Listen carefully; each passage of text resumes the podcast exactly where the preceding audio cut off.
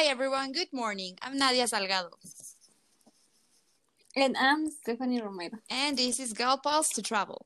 In today's episode, we will share some of our special guests' favorite destination, who for the past eight months have been visiting some of the wonders that our country has to offer, letting themselves get engaged by its culture, its delicious food, the people, and everything that our beautiful Mexico has to offer.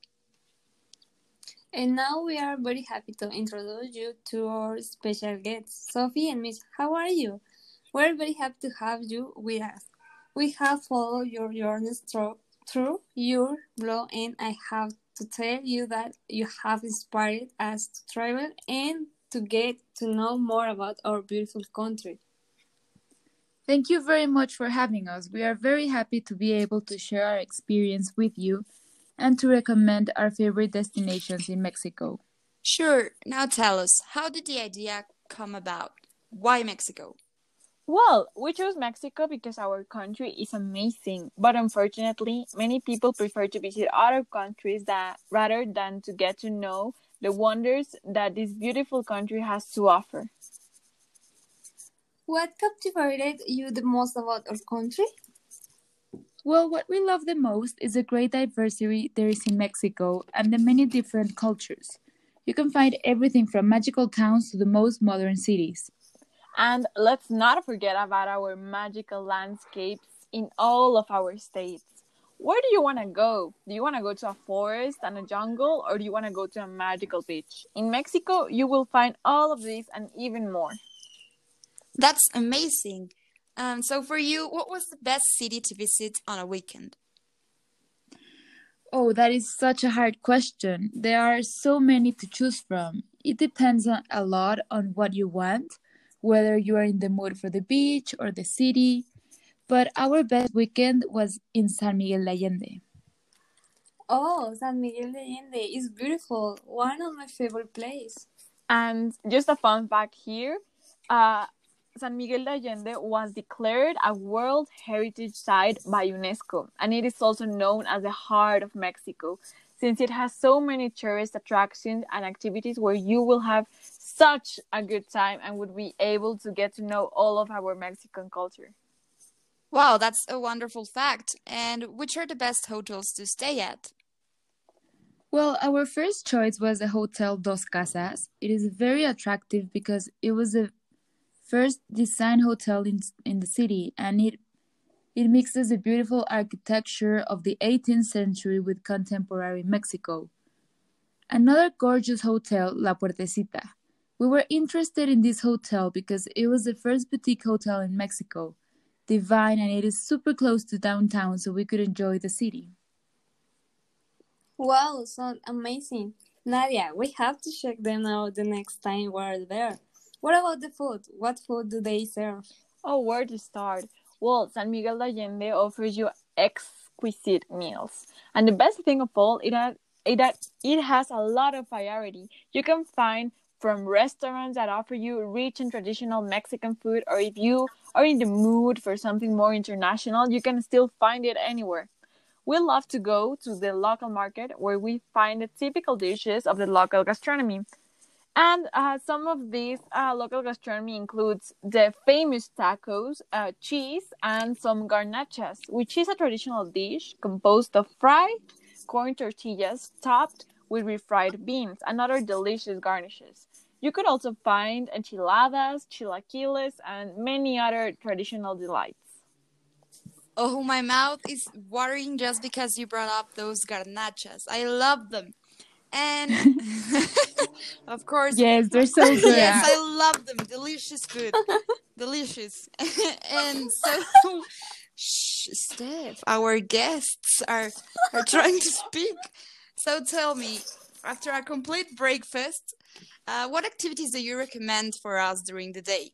Well, it depends a lot on your itinerary and your personal preferences. San Miguel de Allende has a pretty fun nightlife. There are traditional canteens, bars, and nightclubs, and currently the rooftops are really popular. Personally, we had a lot of fun in Rafaela. There's an excellent atmosphere to be with your friends, and the best thing is that they're all downtown. A good night out never hurt anyone, but if I just want to go out during the day to visit the city with my family, what should be in my bucket list? Oh, well, one of its most popular attractions, as we can see in everyone's pics, is the Parroquia of San, San Miguel de Allende. And some other pictures uh, that give such a good sample downtown. A few steps away in, the main garden, you can see uh, the Immaculate Conception, which is a little church. And uh, you can also spend your day in the central square, surrounded by little stores that offer delicious ice creams, corns, and all sort of Mexican delights. You can also find some people selling marvelous souvenirs and handcrafts. So cool. It sounds super interesting. Um, on another matter, I want to go to the beach so badly. So, what can you tell me about that? Which one would you recommend? Oh, well, a great thing about Mexico is that you can go to any beach you like. You can go to Acapulco by car from Mexico City, or you can go to Puerto Vallarta or Baja, Calif- Baja California, or basically any of the coasts. Yeah, actually, the, the beach in Mexico is one of the most visited tourist spots. And within our experience, the best one is in Tulum. Yes, I totally agree. It's beautiful. Okay. Yes, Tulum is one of the most beautiful places on the Mayan coast. And in these past years has become a hotspot for all those looking for a relaxing, fun vacation at the beach. It is a paradise that has many things to offer. Great. Now tell us what recommendation would you give Nadia and her family to spend the best weekend ever in Tulum? Okay, first of all, you should make an itinerary of the archaeological sites you must visit. Definitely, you cannot fail to visit the arche- archaeological zones where you can Yes. admire the ancient Mayan Beauty. Awesome. Yeah, well, and the most popular arche- archaeological zones are La Reserva Tankah and the archaeological zone of Tulum. At the Tankah Reserve, you can enjoy a ton of things like the experience of flying on a zip line, paddle on a raft, and even snorkel in the extraordinary aquatic jungles. You can also enjoy a delicious local meal with typical Yes. Yummy. Typical. What? Dishes? sorry, typical dishes prepared by chefs from the region. Yes, and also in the archaeological zone of Tulum, you can admire a great architecture that is preserved from the Mayan ruins with a majestic view toward the sea.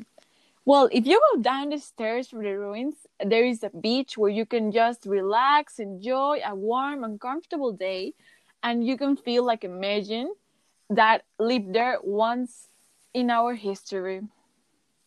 Oh my god, that sounds awesome. Amazing, honestly, guys. So, um, what do you say, Steph? We should go some other time, right? Of course, how fascinating it is now that our country has so many wonders. Too bad people prefer to travel outside their own country without taking the advantage of the great culture and gastronomy we have. Yeah, it's such a shame that the- Mexico doesn't get the recognition it deserves. Oh, well, that's why we are here for. Oh, sadly, we're out of time, girls. So, thank you so much for being here with us and for giving us these great tips on how to travel to to these many destinations. Yeah, no, thank you very much for having us here to tell you a little bit about our travel adventures. We're huge fans of your podcast, and well, it has been incredible. Yes, uh, really. Thank you for listening to us, for giving us this space in your amazing podcast, and we hope we were helpful for for you to make a wonderful trip to Mexico next time. Of course, thanks. And guys, don't forget to tune into our next episode with Sophie and who will tell, tell us about the best destination to travel in 2021 after the pandemic is over. Thank you so much for listening to us. Talk to you guys on the next episode of Gal to Travel. And please stay safe. Bye.